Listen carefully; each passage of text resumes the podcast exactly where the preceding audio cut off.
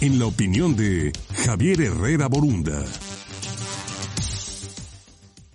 Querido Javier, como todos los jueves, listos para escuchar tu opinión. Adelante, por favor. Buenos días, Luis. Un gusto saludarte como todos los jueves. El Senado de la República está por convocar un periodo extraordinario de sesiones con el objeto de poder adecuar el marco legal mexicano previo a la entrada en vigor del Tratado de Libre Comercio con América del Norte, mejor conocido como el TEMEC, el cual comenzará su vigencia el día primero de julio. En medio de tanta incertidumbre, el TEMEC es una verdadera bocanada de aire fresco para la economía nacional. El bloque norteamericano tiene grandes ventajas empresariales y representa una oportunidad muy necesaria para los trabajadores mexicanos. La Conferencia de Naciones Unidas sobre Comercio y Desarrollo ya alertó que la cadena de producción internacional tras la pandemia, que nadie sabe cuándo acabará, activó los procesos de desaceleración económica global y desató una competencia feroz de los países por atraer inversión foránea.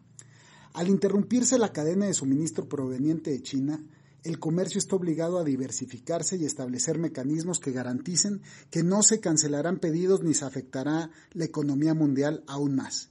Si algo hemos aprendido de esta crisis es que depender solamente de una proveeduría de un país es un riesgo innecesario razón por la cual las empresas globales se están reestructurando por si acaso. La cadena de proveeduría es la que está haciendo su reingeniería mayor en los siguientes meses.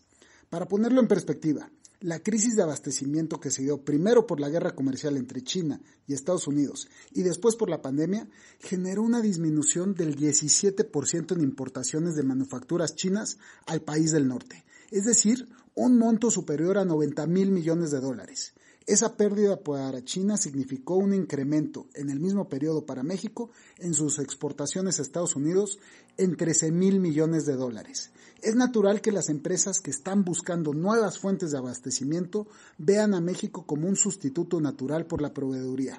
La cercanía geográfica con el mayor consumidor del mundo y el instrumento de comercio que representa el TEMEC nos hacen muy atractivos.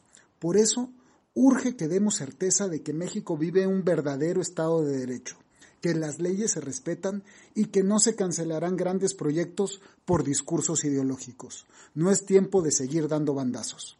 Soy Javier Herrera Borunda y esta fue mi opinión. Los dejo. Gracias.